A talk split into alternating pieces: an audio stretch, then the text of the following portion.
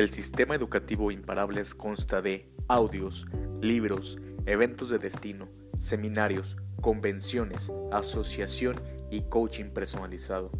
Los audios utilizados en este canal son fragmentos de convenciones y seminarios de grandes mentores que han hecho del mercadeo en red una profesión seria y exitosa.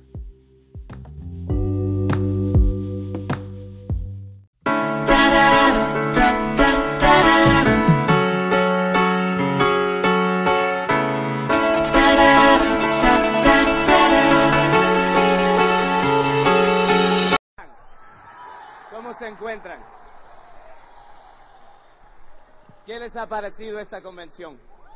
¿Eh? Increíble, increíble.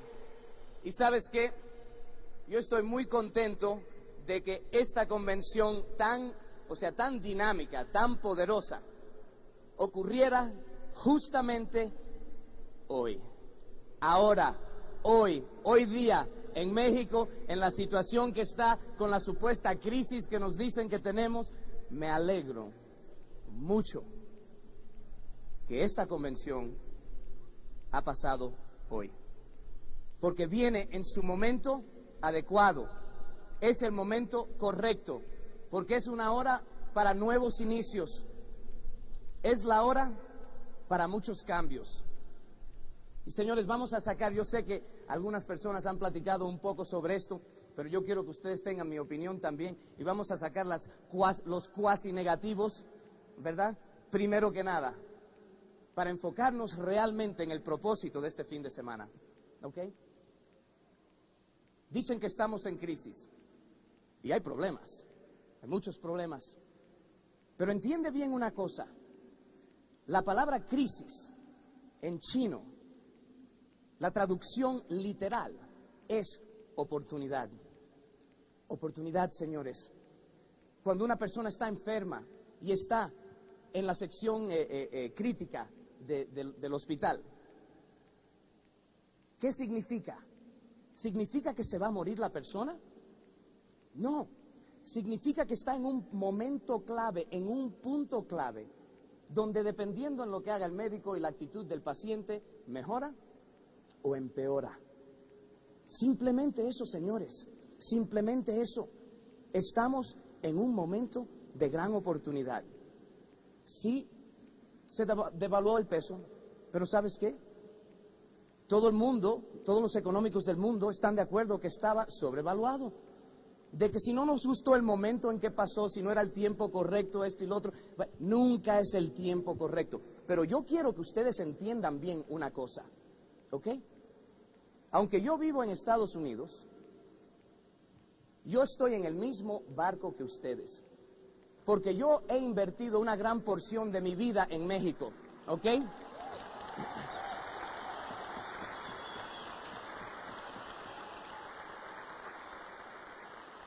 Y yo tengo propiedades aquí, yo tengo terrenos aquí, yo hago inversiones aquí, yo tengo empresas aquí.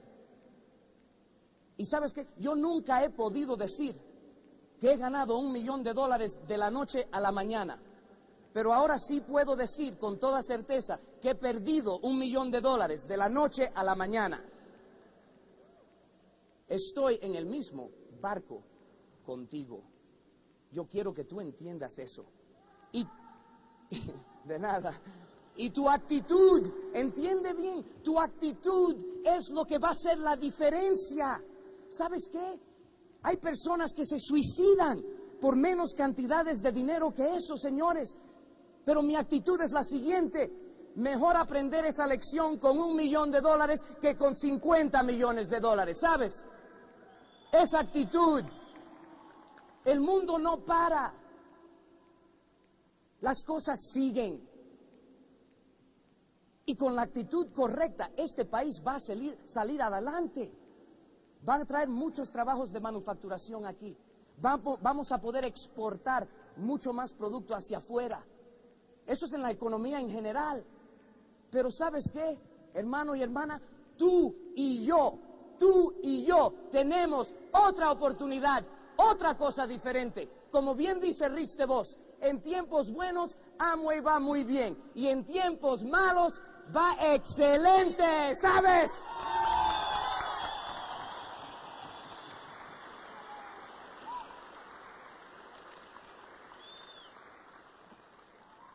¿Sabes qué? Una cosa que yo siempre he dicho, y quizás alguno de ustedes se acuerda, la ópera nunca se termina hasta que la señora gorda no canta. ¿Ok?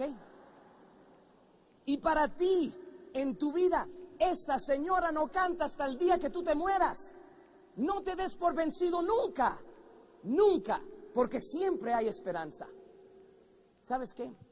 El otro día yo estaba en mi apartamento con mis tres hijas y Allison, la más grande, está yendo a un, a un colegio, eh, un colegio cristiano. Es un, eh, uno de esos que no es lucrativo, o sea, que no, no ganan dinero, es todo eh, para, viene para nuevo para los niños. Entonces estaban teniendo una, colectando dinero para una expansión del colegio, otro edificio, nuevas computadoras y esto y lo otro. Es un colegio muy bueno. Entonces hicieron una, una, una pequeña, eh, eh, yo no sé cómo se llama, pero cada niño, ¿ok? Iba a hacer alguna actividad en beneficio de la escuela y entonces buscaba donaciones de, tú sabes, padres, amigos y esto y lo otro para reunir dinero para las, las cosas buenas que va a hacer la escuela.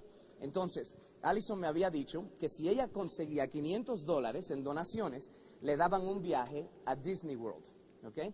Entonces me dijo, ¿y cuánto tú me vas a dar, papá? Yo le dije, bueno, yo te, doy, yo te voy a dar un buen inicio, te voy a dar 200 dólares, ¿ok?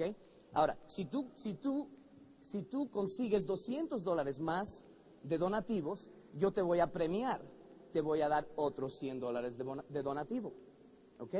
O sea, para, para enseñarle motivación, ¿verdad? Porque yo creo que es importante empezar a enseñarle a los niños desde muy joven, ¿verdad? Entonces, es el jueves, están en mi casa, son las ocho y media de la noche, se tiene que acostar a las nueve y media. Me viene y me dice, papá, mira, casi, casi llegué. Ah, porque una condición que le dije era que los 200 que ella colectaba no podía, o sea, parte de ese dinero no podía venir de su madre, porque entonces se hacía muy fácil el trabajo, ¿verdad? Entonces, viene y me dice, papá, tengo 173 dólares más 100 que me dio mamá. O sea, casi, casi estoy ahí. ¿Me puedes dar los pocos pesos de diferencia para... Yo le dije, Alison, eso no fue el arreglo que hicimos. Dice, ay papi, pero ¿qué voy a hacer? Mira, son las ocho y media, estoy aquí en tu apartamento, no puedo ir a ver, tú no me puedes llevar a ver a nadie, esto y lo otro. Yo dije, Alison, ¿y el teléfono? Ah, bueno, pero ¿y si lo llamo? mañana tengo que entregar el dinero, ¿qué hago? O sea, dándome todas las objeciones, señores, ¿están entendiendo a, lo que vamos? Dándome todas las objeciones. No, no, ¿sabes qué, Alison? Y yo quitándoselas. Tú los llamas, ellos te dan una donación, yo te doy el dinero y ellos me pagan a mí luego, ¿ok? No hay problema. Ah, ¿puedo hacer? Sí, sí, sí. Ok, perfecto. Bueno, pero ¿a quién llamo? Hay que enseñarle a los niños también a pensar. Le digo, Alison, cuando tú estás colectando dinero para una causa buena, ¿verdad? Para algo productivo, para algo que es bueno para el mundo. Tú tienes que buscar gente que le gusta dar donativos a buenas causas. Y además de todo, para hacer un buen trabajo debes buscar gente que tengan un poco de lana, ¿verdad? Bueno, sí, eso me suena muy lógico, papá. Entonces dice, pero ¿a quién puedo llamar? Y le digo, ¿quién tú conoces, mija? ¿Quién tú conoces? Que son gente dadivosas, gente que le gusta tú sabes, es, dar servicio, que tienen dinero, esto y lo otro. Y me mira así como, yo no sé. Y le digo, Alison, los diamantes, los diamantes. Y dice, ah, entonces empieza por el facilito, llama a mi hermana, ¿verdad? Entonces, pero consigue a Joe, ¿ok? Entonces está platicando con Joe y le está diciendo, contando qué es lo que está haciendo y esto y lo otro, y parece que yo le pregunta, ¿y cuánto te están dando? Porque yo le escucho a ella decir, bueno, alguna gente un dólar, otros dos, otros cuatro, algunos sí me dan diez. Como fue la cifra más alta que él escuchó, dijo, bueno, pues diez. Yo le dije, bueno, ¿cuánto te dio? Me dice, bueno, papá, diez. Alison, tú no me has entendido bien. Consíguete un pedazo de papel y una pluma, por favor, y escribe lo que te voy a decir. Te voy a enseñar a hacer un contacto, ¿ok? ¿Cómo invitar a la reunión, Alison? ¿Ok? Fíjate, fíjate cómo es esto. Tú llamas Y primero que nada, hola, ¿qué tal? ¿Cómo está la familia, los niños, esto y lo otro? Muy cordial, ¿verdad? Y entonces tú dices, mira fulano, la razón por mi llamada es que tú sabes, yo voy a esta escuela, Boca Ratón Christian Academy, y estamos haciendo una colección y bla, bla, bla, le tiras todo ese parte del rollo, ¿verdad? Y entonces le dices, fíjate Alison, esta es la parte importante. Sería fabuloso si pudieras donar 100 dólares, 50 dólares o 25 dólares. Sería fabuloso. Pero cualquier cosa que puedas dar sería muy apreciado. ¿Cuánto quieres dar? Bueno, imagínate, llamando a los diamantes puros de 100, 100, 100, 100, 100, 100, 100. Colectó más de mil dólares, ¿ok? Y se puede llevar a cuatro amigas a Disney World con ella. Pero el punto importante de la historia es esto. Ella no pensaba que podía hacer más nada. Se había dado por vencida. Había colectado 173 más los 100 de la madre. Esa noche colectó más de 700 dólares en media hora. Hasta Carmen Echevarría la llamó aquí a México. ¿Ok? Hasta a Carlitos le tomó dinero. ¿Ok? Se fue para la cama, pero en las nubes. ¿Sabes por qué? porque había aprendido una lección muy buena, que ella tenía un potencial dentro de ella que ella no sabía, que ella no conocía anteriormente. Y de pronto es como un entusiasmo y una cosa que te llena porque era, triunfé, mira lo que logré por no darme por vencido, ¿ok? O sea, el jueves pasado por la noche, uno de los paradigmas de Alison Marín cambió cambió. Sus limitaciones ya no son las limitaciones que ella tenía anteriormente. ¿Ok? Ahora, ¿sabes una cosa? ¿Sabes lo que es un paradigma? Un paradigma es como la forma que tú miras las cosas. Yo como, como yo sé que alguna gente dice, no, sí, sí, Marín habla muy bien esto y lo otro, pero ¿quién sabe si sabe lo que está hablando? Yo les quiero leer algo de un libro que es, vaya, increíble, Los siete hábitos de la gente eficaz. ¿Ok? En los próximos más o menos 30 días va a estar saliendo este libro. Si lo quieres ordenar, te lo recomiendo que lo preordenes para que el tuyo sea el primero que llegue, porque es un libro increíble. Pero enseña muchas de las cosas que nosotros hemos estado hablando. Entonces, ¿sabes qué? Yo tengo un propósito. Yo quiero que tú, yo quiero que tú salgas por esa puerta hoy, totalmente seguro en ti mismo, en tu corazón y tu cabeza, que tú puedes ser diamante, que lo vas a hacer y que tú cuando salgas por esa puerta vas a empezar en tu camino. Eso es lo que yo quiero, que tú lo creas, ¿ok? Y que lo salgas a hacer. ¿Quién, quién, quién le gustaría eso? Fíjate,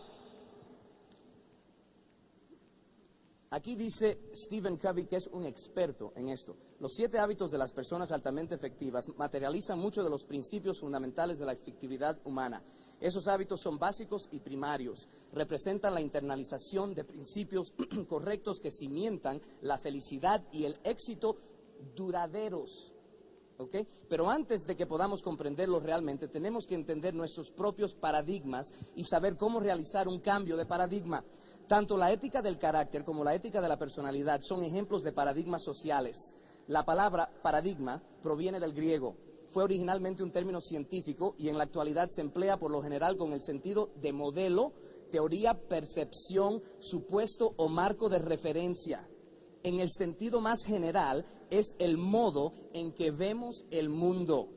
No en los términos de nuestro sentido de la vista, sino como percepción, como, eh, como eh, comprensión y como interpretación. ¿Ok? Un modo simple de pensar los paradigmas que se adecuada a nuestros fines consiste en considerar los mapas. Todos sabemos que el mapa no es el territorio, un mapa es simplemente una explicación de ciertos aspectos de un territorio. Un paradigma es exactamente eso, es una teoría, explicación o un modelo de alguna otra cosa. Es tu percepción, es como tú ves las cosas. Ahora, fíjate de algo muy interesante. Todos tenemos muchos mapas en la cabeza que pueden clarificarse en dos eh, eh, categorías principales. Mapas del modo en que son las cosas o realidades, hemos hablado de eso, ¿verdad? Y mapas del modo en que deberían ser o valores. Hemos hablado de eso anteriormente también, ¿verdad? Fíjate de esto. Con esos mapas mentales interpretamos todo, todo, con esos mapas mentales interpretamos todo lo que experimentamos. Todo, señores, todo, todo. Pocas veces cuestionamos su exactitud, por lo general ni siquiera tenemos conciencia de que existen, simplemente damos por sentado que el modo en que vemos las cosas corresponde a lo que realmente son o a lo que deberían ser. Estos supuestos dan origen a nuestras actitudes y a nuestra conducta. El modo en que vemos las cosas es la fuente del modo en que pensamos y del modo en que actuamos. Fíjate bien. Este señor me va a ayudar a hacer algo. Les voy a enseñar una, eh, una pintura de este libro. La vas a ver ahí en la pantalla. Todo el mundo mírela. Estúdiala bien. ¿Qué es lo que ves? ¿Eh? Un perfil de una mujer, una mujer joven, luce que es, que es bonita, parece que está bien vestida, ¿verdad? O sea, de alta moda y todo lo demás, ¿verdad? ¿Alguien ve algo diferente? Qué bien. ¿Qué ven? Una anciana. ¿Dónde?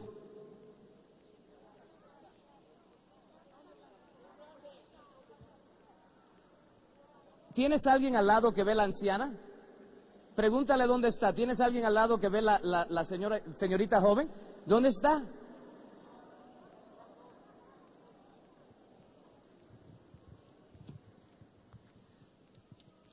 Lo que muchas personas vieron es esto, ¿no?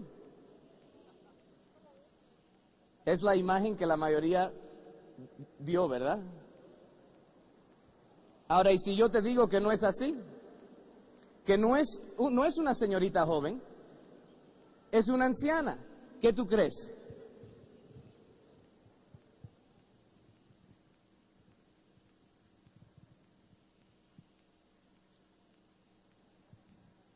¿Ahora ves la anciana?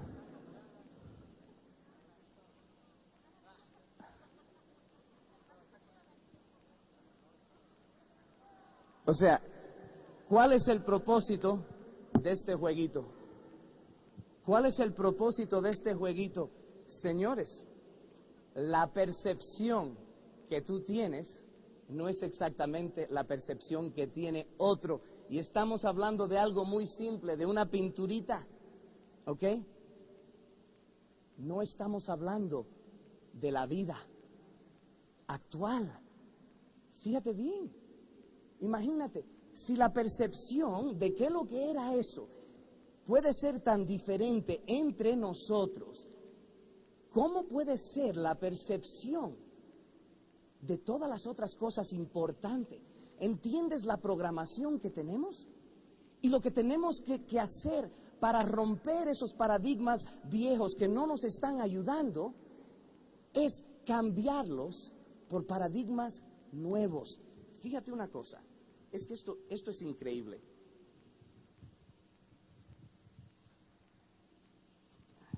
La, expresión cambio de paradigma fue introducida por Thomas Kuhn en un libro muy influente, La estructura de las revoluciones científicas. Kuhn demuestra que casi todos los descubrimientos significativos en el campo de esfuerzo científico aparecen primero como rupturas con la tradición, con los viejos modos de pensar, con los antiguos paradigmas. Espero que estés prestando atención porque vamos a un punto muy importante. Fíjate, para Ptolomeo, el gran astrónomo egipcio, la Tierra era el centro del universo, pero Copérnico creó un cambio de paradigma, suscitando muchas resistencias y persecuciones al situar al Sol en el centro. Súbitamente todo fue objeto de una interpretación distinta. El modelo newtoniano de la física es un paradigma de movimientos regulares y todavía constituye la base de la ingeniería moderna pero es parcial, incompleto. El mundo científico moderno se vio revolucionado por el paradigma einsteiniano de Einstein. el paradigma de la relatividad, cuyo valor predictivo y explicativo es mucho mayor. Mira cómo cambian las cosas, paradigmas. En los tiempos de Colón decían que el mundo era plano, no redondo, hasta que Colón cambió ese paradigma. Hasta que se elaboró la teoría de los gérmenes, un alto porcentaje de mujeres y niños morían durante el parto y nadie entendía por qué. En las escaramuzas de la guerra eran más los hombres que morían de pequeñas heridas y de enfermedades y de enfermedades que de traumas importantes sufridos en el frente. Pero en cuanto se desarrolló la teoría de los gérmenes, un paradigma totalmente nuevo, un modo mejor y perfeccionado de comprender lo que sucedía, hizo posible un perfeccionamiento médico extraordinario, significativo. ¿Está entendiendo todo esto?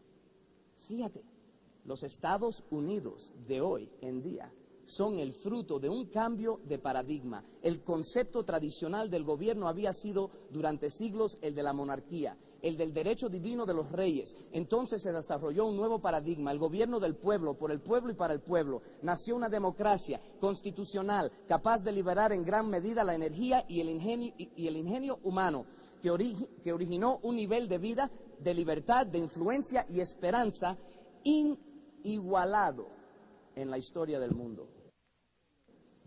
Señores, es hora para tú y yo cambiar nuestros paradigmas. ¿Sabes qué?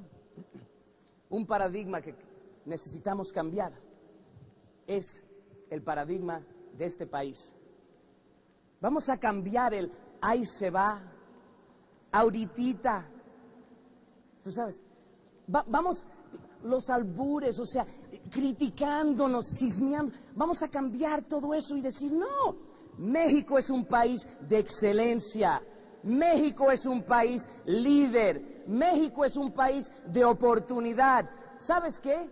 Si tú no crees, si tú no crees que México es un país de oportunidad, ¿por qué yo ahora mismo estoy negociando con diferentes empresarios en el campo de la salud para abrir más negocios en México si está tan mala la situación? ¿Por qué yo estoy haciendo eso?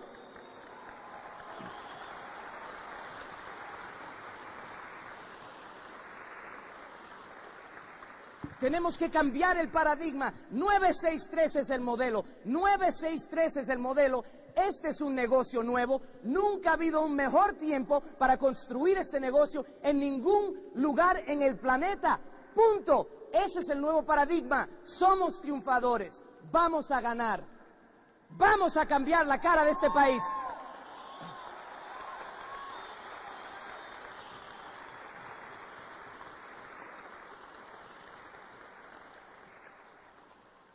Un nuevo paradigma para Amway un paradigma de un negocio profesional, con gente que trabaja profesional, un paradigma que, que, vaya, que este negocio, que este negocio cambia vidas realmente, un paradigma de que con este negocio tú puedes ayudar a quien quieras a lograr sus sueños y sus metas. Y el paradigma más importante de todo, el tuyo el tuyo. Porque todo empieza en tu vida con ti. Este es otro libro que puedes preordenar y que en 30 días va a estar. Se llama Mi primer millón. Habla este libro, fíjate, habla de, de J. Paul Getty, Conrad Hilton, Thomas Watson de IBM, Steven Spielberg, Rockefeller, Ray Kroc, el de McDonald's, Walt Disney, Henry Ford, Soichiro Honda, el de los Honda eh, japoneses, Aristóteles Onassis. ¿Ok?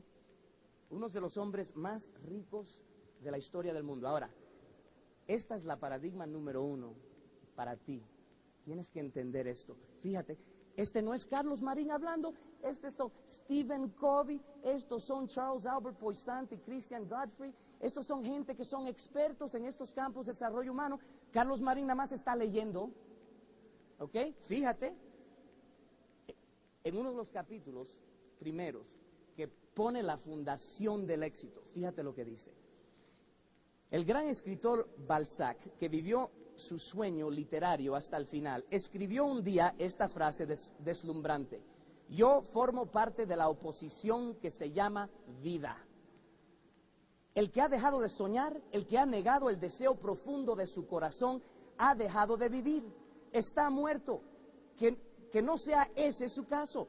Forme parte usted también de la oposición que se llama vida transforme su existencia, atreviéndose a vivir los sueños hasta lo último y dejándose transportar por las alas poderosas de su deseo.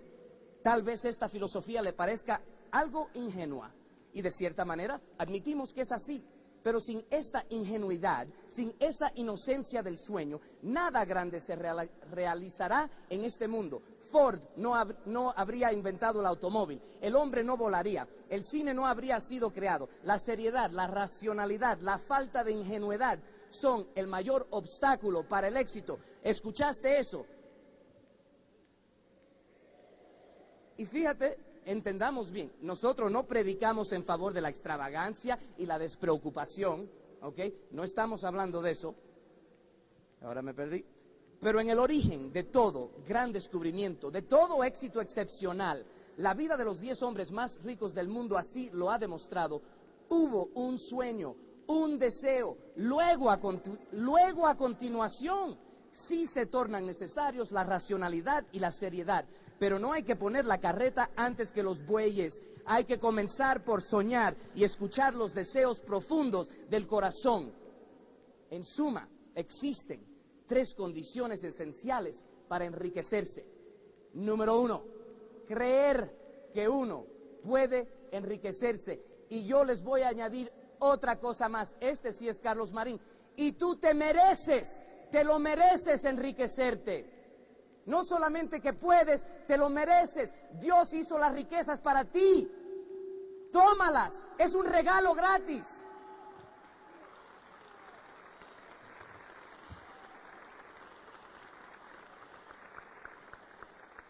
Número dos, tomar conciencia de que nuestra situación, escucha este bien, tomar conciencia de que nuestra situación no cambiará como por arte de magia si nosotros no hacemos nada. O sea, la pelota está en tu cancha, mano, ¿sabes qué? ¿Ok? Está en tus manos, tu éxito está en tus manos. Cree que puedes y entiende que está en tus manos. Y entonces, número tres, y yo sé que nunca han escuchado esto. Desear ardientemente una mejoría. Señores,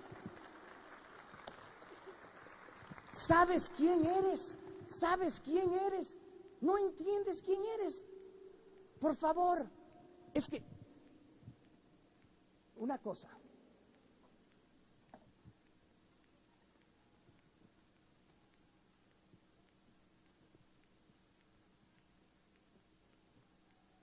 Tú, como persona, eres un milagro. Un milagro vales millones. Eres un triunfador.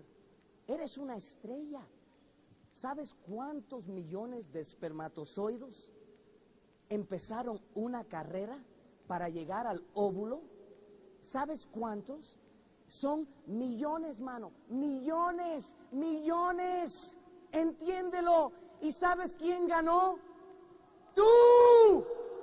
Tú ganaste. Fuiste tú. Eres un triunfador, eres un ganador. Vales mucho, vales todo.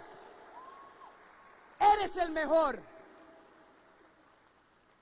Tienes que cambiar tu paradigma a un paradigma de fuerza interna, de principios, ¿ok? Respaldarlo en principios, no en técnicas para engañar a la gente, no, vivir con integridad, vivir su misión.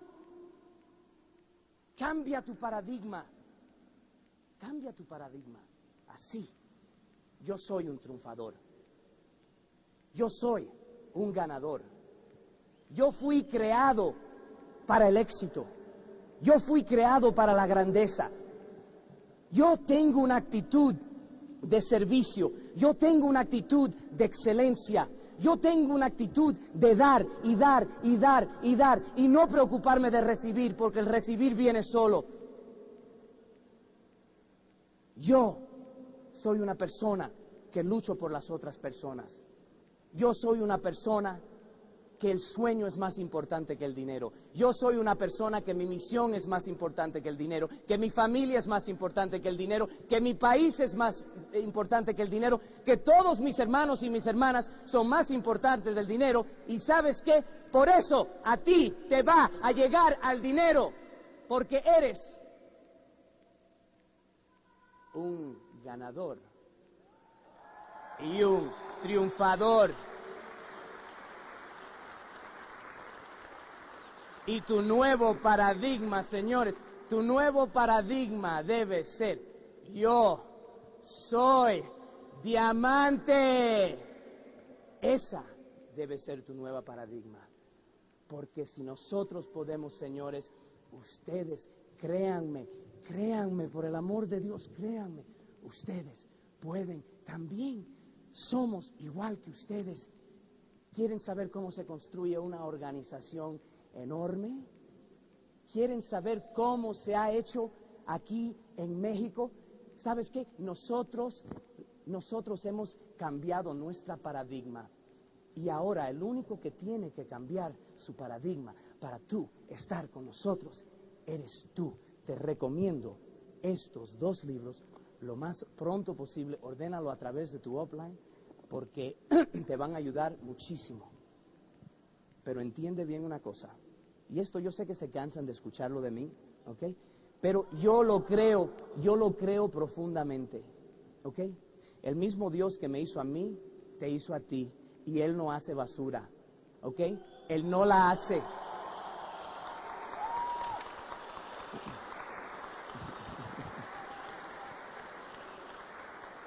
Y por eso, por eso, yo no tengo que saber más nada de ti quién eres, de dónde vienes, ni nada de eso, para saber que tú eres un triunfador, que tú eres un ganador. Porque Dios te hizo. Así que tú lo tienes que entender, tú lo tienes que internalizar, ¿ok? Porque nosotros empezamos igual que tú. Aquí en México, por ejemplo, para que entiendan bien, ¿ok? Aquí en México, en marzo del año 1990, vinimos Pedro Lizardi y yo en un avión mandado por Tim a ver qué onda con esta apertura del mercado mexicano. ¿Ok? Empezamos a buscar quién nos hiciera las herramientas, qué hoteles, dónde íbamos a tener las reuniones y esto y lo otro, ¿verdad? Así se inició, ¿ok? Y cuando yo conocí a Pedro, y que salgan Pedro y Patsy, cuando yo conocí a Pedro y Patsy, Ustedes escucharon la historia. Era un programador de computadoras loco, loco. Y míralos hoy día.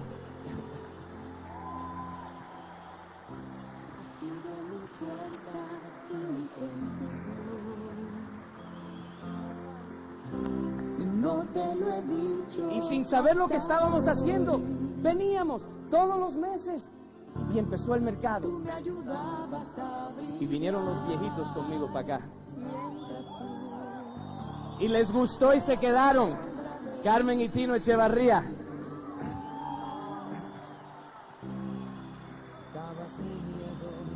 Y luchamos y luchamos y luchamos y luchamos. ¿Y sabes qué?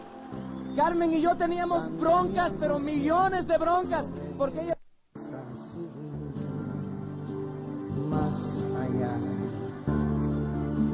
estrella.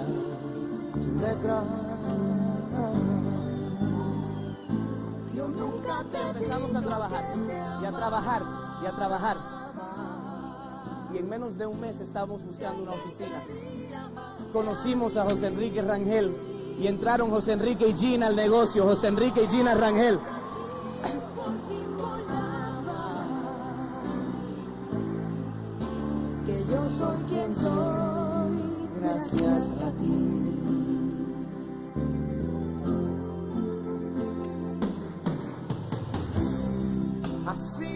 Abogado, ama de casa, tienda de...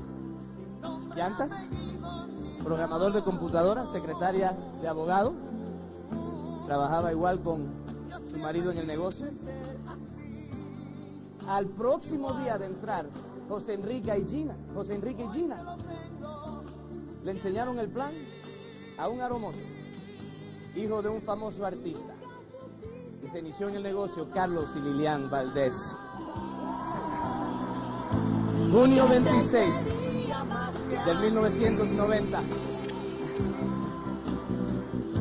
Que gracias a ti por fin volaba.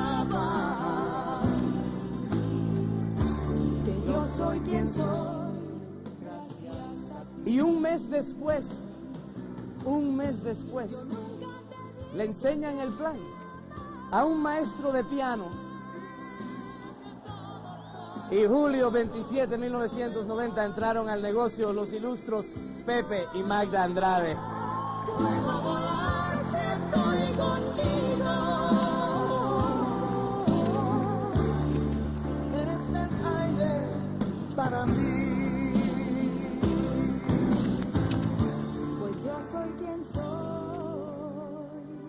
Octubre del año 1990 a ti. fue cuando el chilango le enseñó el plan al campesino.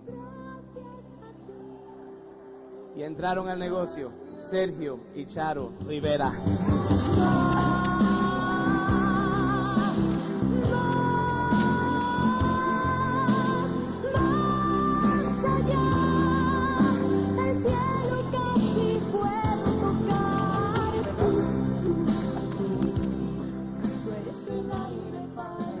Pocos días después entró en profundidad, en profundidad, un pequeño paquete de dinamita que me tomó meses a conocerla, pero cuando lo conocí, ya yo no sé si llegó directo en 15 días o 12 días y Perla en un mes y medio, yo no sé qué rollo fue, pero noviembre primero entró al negocio la doña Consuelo Hernández.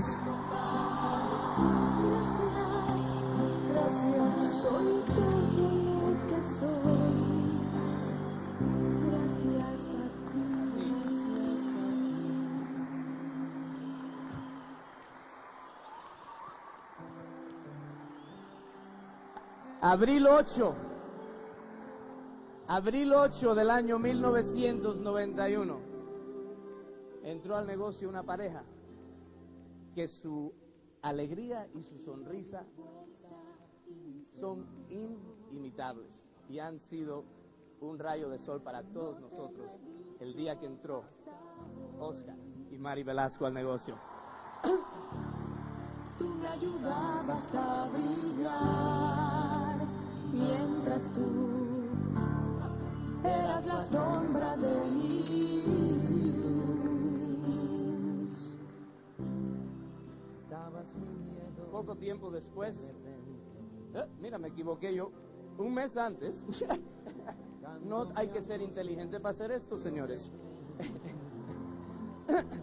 entraron, entraron en Morelia una parejita que realmente tú los mirabas y decías, ¿por qué entraron al negocio? Si lucían que tenían toda la lana del mundo, pero luego nos enteramos que no era verdad, ¿ok? Que, que Maripaz había dejado mucho cuando se casó con él, así que en marzo 11, 1991, entraron al negocio Toño y Maripaz Crespo.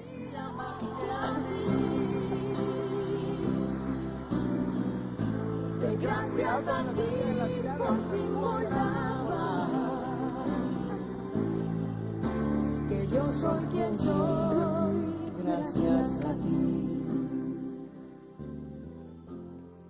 Y esta gente y otras personas, porque ya somos tan grandes que no podemos tener todas las convenciones juntas. Pero ustedes saben algunos de los otros, de los otros líderes del negocio que han formado una gran parte en construir lo que tenemos hoy día aquí en México.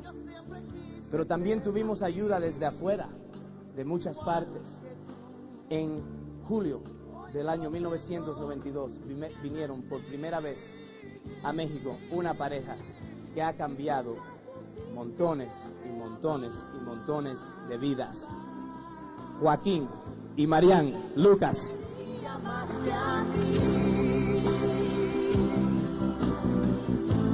Gracias a ti por fin volaba. Soy quien soy. Gracias a ti. Y marzo 1994 llegó un señor que a mí siempre desde el día que lo conocí me pareció que metió el dedo en una enchufe de electricidad y pues le pasó algo y siempre se ha quedado así. Y ella es bella y tiene mucha paciencia para aguantarlo a él. Eh, marzo 1994, Quique y Ángela García. Para mí. Pues yo soy quien soy. Gracias a ti. Gracias a ti. ¿Y sabes qué, señores? ¿Sabes lo que es esto? Esto es un equipo. Esto es un equipo de triunfadores. Estos son ejemplos, todos, cada uno de ellos, de gente igual que tú, igual que yo, que cambiaron sus paradigmas. No creyeron en ellos mismos en el inicio. Yo los conocí casi a todos en los inicios, antes que eran pymes grandes. Los conocí a todos con sus defectos, con sus malos hábitos, con todo lo demás. Pero sabes qué? Yo he visto con mis ojos el cambio en esta gente. Yo los he visto crecer, yo los he visto aprender, yo los he visto cambiar y yo los he visto cambiar su paradigma, señores. Y si ellos pueden y si yo puedo, tú también puedes. Tú eres un diamante. Cambia tu paradigma. Tú eres un diamante y vamos a cambiar a México. Los quiero mucho. ¡Viva México!